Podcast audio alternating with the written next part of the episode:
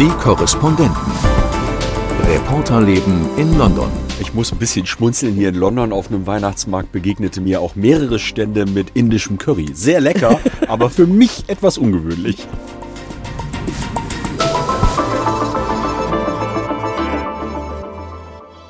Willkommen zum Podcast aus dem Haus am Mitford Place. Bei unserem Podcast aus dem ARD Studio London heute mit dabei unsere Social Media Korrespondentin Anna Mund. Hallo Anna. Hallo. Und Christoph Prössel. Hallo, Hallo. Christoph. Hallo. Und ich bin Gabi Biesinger.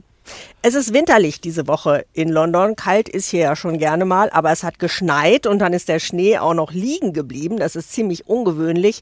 Sonntagabend ging das los. Winterwunderland in den Parks und bei Twitter ganz viele Fotos von eingeschneiten Sehenswürdigkeiten geknipst von erstaunten Londonern, die sagen, das habe ich hier seit Jahren nicht gesehen. Ähm, ich selbst, ich hatte am Wochenende Besuch aus Deutschland. Der war dann am Sonntagabend auf dem Weg nach Stansted zum Flughafen. Und um halb zehn riefen die Freunde dann an, sagten, jetzt sind alle Flüge gestrichen worden, wir kommen jetzt zu dir zurück. Und um drei Uhr nachts klingelten sie dann völlig durchnässt an meiner Tür nach einer Odyssee mit Bahn und Bus durch knöcheltiefen Schnee. Sie blieben dann noch zwei Nächte, weil sie dann erst Dienstagmorgen von Heathrow aus die Insel wieder verlassen konnten. Christoph, hast du auch Schneeerlebnisse gehabt? Ja, am äh, Sonntagabend, als es schneite, bin ich äh, vor die Tür getreten und das war lustig zu sehen, weil um mich herum alle Nachbarn sind vor die Tür getreten und alle hatten so ein bisschen Spaß, haben ein bisschen rumgeknipst, haben Schneebälle geformt und geworfen. Also es war ein bisschen Aufregung und wie ich gelernt habe von einem Engländer, der mir sagte, das sei schon kurios, wenn Briten mit sich Spaß haben, dann höchstens mit Alkohol oder im Schnee. Anna, wie hast du es erlebt? Ja, das habe ich definitiv auch so wahrgenommen. Also ich saß zu Hause, habe das Ganze aus dem Fenster beobachtet und dachte, ah, aufregend und schön gemütlich.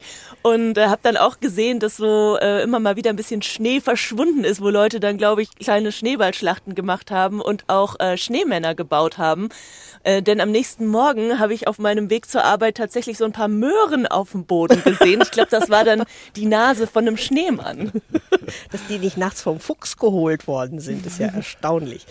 Also, äh, wir kämpfen natürlich auch mit dem Schnee. Glatte Straßen, verschneite Gleise, Flugzeugpisten, das sind ja nicht die einzigen logistischen Probleme, die wir gerade haben, sondern zusätzlich wird ja auch noch im Bahnverkehr gestreikt. Anna, du wolltest heute eigentlich in Birmingham sein und bist dabei doppelt gescheitert. Ja, wir wussten ja schon, dass es den Bahnstreik geben würde und deshalb hatten wir geplant, mit dem Auto nach Birmingham zu fahren. Aber dadurch, dass jetzt die Wetterverhältnisse dazukommen, kann man sich auch darauf nicht so richtig verlassen, dass man da flüssig durchkommt.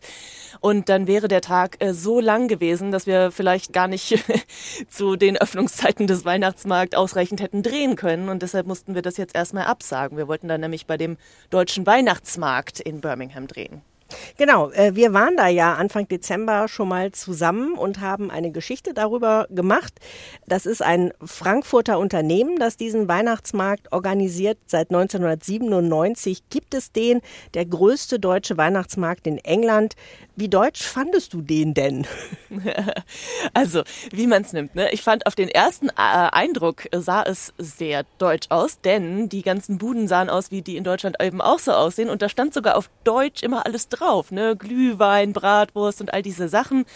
Auf den zweiten Blick ähm, gab es dann so manche Irritationen. Also irgendwie, dass da im Weihnachtsbaum eine große Leuchtreklame drin hängt. Ich glaube, das wäre bei uns vielleicht nicht passiert. Und äh, dann gab es da ja auch diese deutsche Band, die da auch gespielt hat. Und unter den Weihnachtsliedern waren Deutsche, es waren Englische. Aber dann kam auch mal ein Bett im Kornfeld. Da habe ich in erstaunte englische Gesichter geguckt. What's that?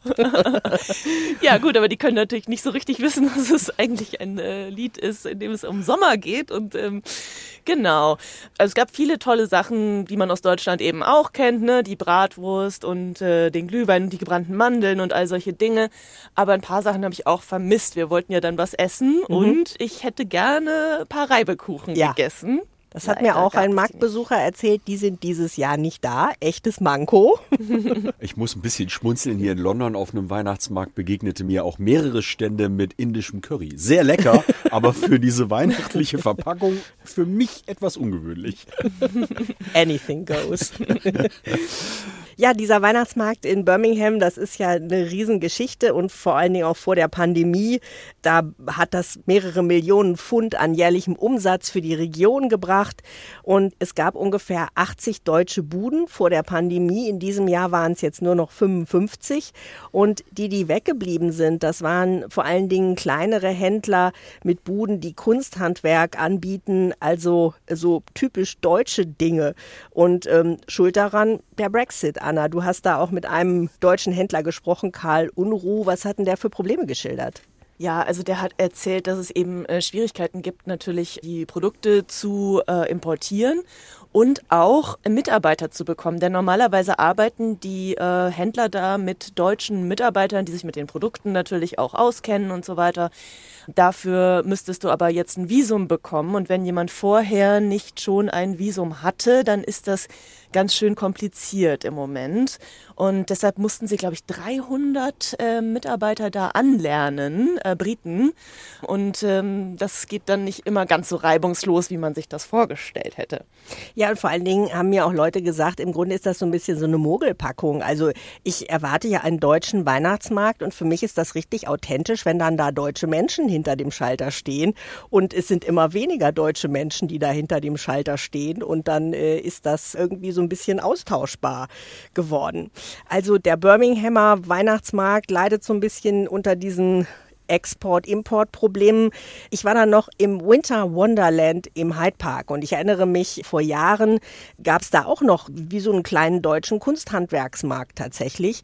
Den gab es jetzt auch nicht mehr. Das ist im Grunde nur noch eine Riesenkirmes was es aber gibt, ist das Bavarian Village. Also, weil es wird ja gerne Deutschland mit Bayern gleichgesetzt und dann gibt es da richtig ein bayerisches Dorf mit Bierzelt und unzähligen Bratwurstbuden.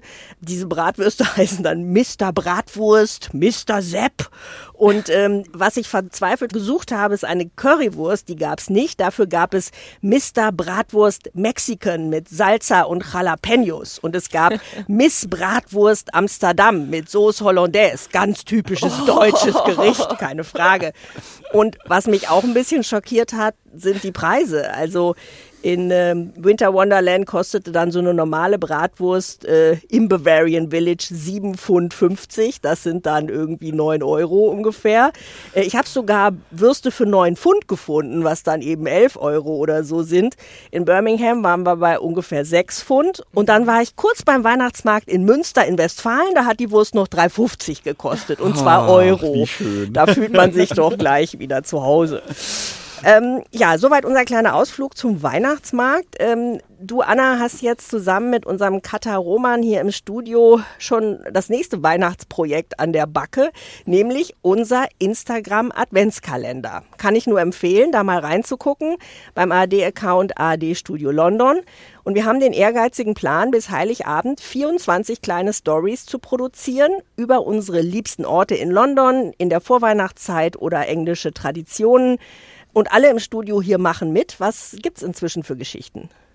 Oh, da gibt es die verschiedensten Sachen. Da geht's, also oft geht es natürlich auch um Essen. Da gibt es den Mince Pie, den hat der Roman mal zum ersten Mal probiert. Ähm, er hatte, glaube ich, erst erwartet, dass das äh, mit Hackfleisch äh, ist. Ja, äh, Mince Meat. War aber dann nicht ganz so der Fall. Ist ja in Wirklichkeit was Süßes. Wir haben tatsächlich auch selber Christmas Pudding gekocht. Äh, das gibt es in zwei Ausgaben zu sehen. Außerdem haben wir die Christmas Cracker ausprobiert. Ähm, Gabi hat uns einen ganz tollen Tag vorgestellt. Der 8. Dezember ist nämlich Christmas Jumper Day und da müssen eigentlich alle im Christmas Jumper ins Büro kommen. Wir haben dann mal ein paar gesammelt, also einige hatten auch einen zu Hause. Ich habe mich unterm Tisch versteckt. Dir kriegen wir auch noch einen angezogen. Ich kündige das schon an. Ja, also ganz viele kleine persönliche Geschichten, die wir da schildern und ähm, das soll eben auch äh, dazu dienen, dass man mal ein bisschen die Leute Leute ähm, hinter den Korrespondenten kennenlernt. Denn hier arbeiten ja ganz viele Leute und die machen alle ganz wichtige, tolle Arbeit und ähm, bringen sich ja auch die ganze Zeit sehr mit ein. Und das können sie jetzt im Adventskalender eben nochmal tun und die anderen, die User können sich das anschauen. Genau, wir waren gestern noch mal drehen auf dem Trafalgar Square, um da die berühmte Weihnachtsfichte vorzustellen. Und da muss man dann auch wieder sagen, das ist dann hinterher so ein kurzer Clip von unter einer Minute. Aber wir haben da über eine Stunde gedreht, bis wir das alles im Kasten hatten. Und es war so kalt. Ich hatte immerhin so gefütterte Boots an und habe immer gedacht, oh nein, die Anna, die hat Chucks an, also so dünne Segeltuchschuhe. Der müssen doch gleich die Füße abfallen. Und dann hast du mir verraten, du hast beheizbare Socken. Verrat das doch nicht allen. Ja, das war tatsächlich eine Vorbereitung für den Dreh auf dem Weihnachtsmarkt, weil ich ja dachte, wir sind da stundenlang draußen und dann, ich bin ja im Sommer hierher gekommen und habe nur meine Sommerkleidung mitgebracht und nicht den ganzen Winterkram. Deshalb habe ich noch ein bisschen so Emergency Shopping gemacht und dachte, ja, ich habe keine vernünftigen Schuhe wie kann ich das lösen? Und dann habe ich beheizbare Socken äh, gekauft. Die haben so kleine Akkus, die kann man aufladen und ähm, es funktioniert tatsächlich. Bin mal gespannt, wie lange die halten. Super. Christoph, du machst auch noch eine Weihnachtsgeschichte. Was hast du vor? Ja, ganz klassisch. Ähm, ich hatte eine Bildungslücke zu schließen. Charles Dickens, äh, Christmas Carol. Und ich habe das gelesen und äh, war ein bisschen angetan von der Geschichte, die ja irgendwie so ein bisschen skurril ist mit Geistern, die erscheinen und den Geizhals und unangenehmen Zeitgenossen Scrooge dann auf die richtige Bahn schubsen. Und das ist irgendwie eine sehr süße Geschichte. Ich glaube, die ist omnipräsent hier. Jeder kennt die. Und äh, es gibt ein Charles Dickens Haus hier in London. Und das ist eigentlich auch ein sehr süßes kleines Museum, wo man so ein bisschen eine Zeitreise machen kann ins 19. Jahrhundert sieht, wie damals Weihnachten gefeiert worden ist, sieht, wie damals die äh, Häuser eingerichtet waren und die geben sich auch sehr viel Mühe, so ein bisschen weihnachtliche Atmosphäre zu transportieren. Und wir werden das auch im Programm haben. Äh, Hörfunk und ich glaube, das Fernsehen ist auch schon einer Geschichte. Da wurde zusammen auch gedreht und äh, Interviews geführt. Und ähm, ich werde aber auf jeden Fall da auch den Adventskalender zumachen, weil ich das eigentlich eine, eine ganz nette Geschichte finde und irgendwie ein bisschen begeistert bin von Charles Dickens und mit großer Freude gelesen habe. Ja, diese Weihnachtsgeschichte um den unbarmherzigen Ausbeuter Scrooge, der dann bekehrt wird am Ende. Ähm, das ist ja eigentlich eine ziemlich niederschmetternde Geschichte, weil Menschen leben in Armut und er ähm, ist auch nicht bereit, irgendwas dagegen zu tun. Und es gibt sicher welche, die würden sagen, also diese Dickens Weihnacht, diese äh, soziale Atmosphäre, die trifft auch auf Weihnachten 2022 in Großbritannien wieder zu, wenn man zum Beispiel den Gewerkschaften hier folgt. Ähm, Großbritannien steht eine riesige Streikwelle bevor. Bis 9. Januar täglich Ausstand bei Bahn, Post, Schulen, sogar Gesundheitswesen. Erstmals seit 100 Jahren, dass Krankenschwestern streiken. Und zwischen Weihnachten und Neujahr wollen auch noch Grenzbeamte streiken. Und äh, Christoph, ich habe gesehen, du hast so einen ganz lustigen Tweet gemacht. Also es gibt nämlich in den Zeitungen so Kalender, wo dann immer an jedem Tag steht mit verschiedenen Farben, wer ja. alles streikt. Und du hast gesagt, ist wie bei der Müllabfuhr, welche Tonne ja. stelle ich raus und es ist tägliche Leerung, muss man sagen. Genau. Montag, Mo Montag Restmüll und äh, zweiwöchentlich dienstags. Ja, es ist wirklich kompliziert und es ist grotesk. Also jede Zeitung hat mittlerweile diesen Kalender angeboten.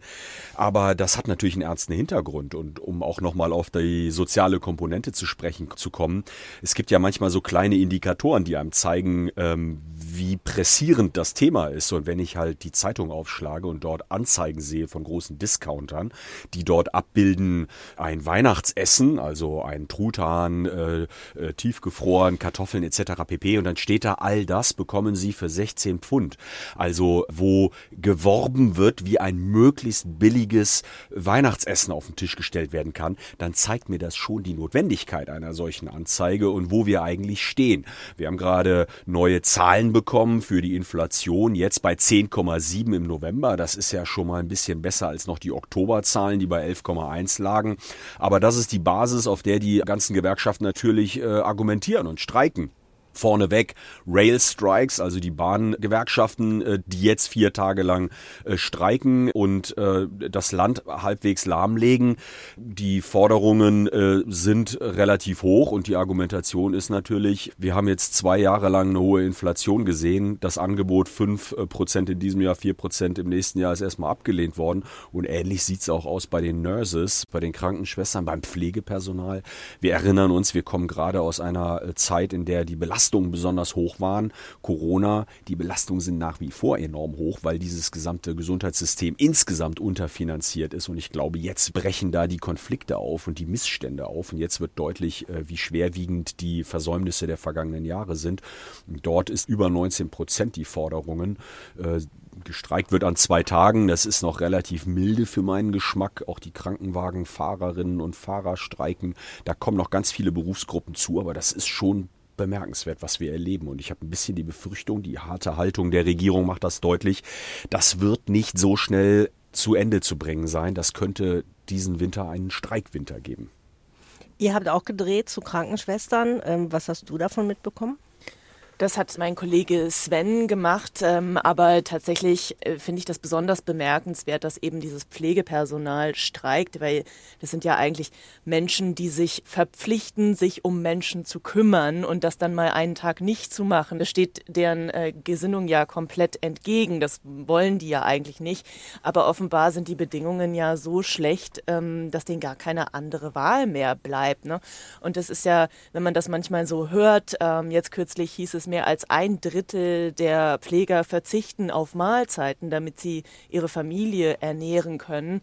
Über 60 Prozent machen Überstunden, damit sie ihre Rechnungen bezahlen können. Viele ähm, Krankenpfleger gehen auch zu den Foodbanks, haben wir in letzter Zeit auch sehr häufig gehört das ist natürlich äh, ganz schön belastend. Ähm, und dadurch, dass es eben auch durch Covid diesen Backlog gibt, dass es irgendwie sieben Millionen Patienten auf eine Behandlung warten, ähm, das bedeutet natürlich auch eine große Arbeitsbelastung und dadurch diese große ähm, psychische Belastung. Und so hieß es dann irgendwie, dass 30 Prozent der NHS-Pfleger darüber nachdenken, in, in den nächsten zwölf Monaten ihren Job zu verlassen. Und das äh, würde das Gesundheitssystem ja noch weiter ähm, in die Krise stürzen. Ich habe auch den Eindruck, das mhm. geht nicht nur um Lohn, sondern ja. es geht auch wirklich um die Arbeitsbedingungen. Ich meine, mhm. wenn du bereit bist zu helfen, in diesem Beruf tätig zu sein und du siehst einfach, dass du aber nicht die Ressourcen hast in den Stationen, das ist einfach, glaube ich, auch bitter zu sehen. Und ich habe letztens privat mit jemandem gesprochen, der aus genau dem Grund gesagt hat, ich kann das nicht mehr ertragen, das zermürbt mich und macht mich so fertig. Und diese Person hat sich um eine Alternative bemüht und arbeitet jetzt außerhalb äh, der medizinischen Versorgung, weil sie es nicht mehr ertragen hat, in diesen Zuständen arbeiten zu zu müssen. Ja, es hieß sogar, dass äh, für viele es in Frage käme, dann doch lieber bei Amazon zu arbeiten. Und das ist ja nicht gerade ein Konzern, der für seine guten Arbeitsbedingungen bekannt ist. Ja, aber es schläft wenigstens keiner auf dem Boden. Das ist ja. jetzt sehr zynisch, aber ähm, ja, es ist, glaube ich, einfach bitter. Ja. Ja, und äh, die große Herausforderung dürfte ja dann auch wirklich sein für die Regierung, dieses Gesundheitswesen wieder irgendwie auf die Schiene zu kriegen. Also ist so viel zusammengekommen. Du hast das eben schon geschildert. Es gibt also diesen ganzen Corona-Backlog. Es hat vorher schon nicht besonders gut funktioniert. Es ist alles immer noch viel schlimmer geworden. Es fehlt sowieso schon Personal. Das Personal, das da ist, ist überarbeitet und unterbezahlt.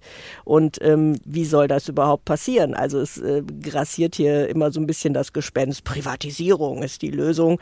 Das äh, widerspricht äh, den, äh, sagen wir mal, ethischen Grundsätzen vieler hier in Großbritannien, die sagen, das ist so ein gemeinschaftliches Asset. Das dürfen wir nicht aus der Vergemeinschaftung geben. Aber die Frage ist, äh, wie man das finanziell wieder auf die Schiene bringt. Ich glaube, dass die wirtschaftliche Entwicklung genau das Problem aufzeigt. Also wir hören den Transportminister, den Gesundheitsminister, die sagen, die, die Kosten, um den Inflationsausgleich für staatlich Bedienstete zu zahlen, die liegen bei 30 Milliarden Euro etwa. Das heißt, man kann das gar nicht bezahlen. Wir haben gerade ein Finanzpaket der Regierung gesehen. Wir haben gerade erlebt, wie ein großes Hilfspaket auch für äh, die hohen Energiepreise beschlossen worden ist dieses Paket hat die Finanzmärkte beruhigt. Und ich glaube, der Spielraum da jetzt groß irgendwie mit der Schippe das Geld weiter rauszuholen, der ist gar nicht da. Und so hat dann auch der Transportminister gesagt, wir müssen die Inflation runterbringen, damit die Forderungen auf der Lohnseite nicht so hoch sind. Aber das sind ja alles Sachen, das sind ja keine ja. Rädchen, an denen ich drehe und ja. morgen ist das so. Also es ist wirklich eine, eine ganz schwierige Situation.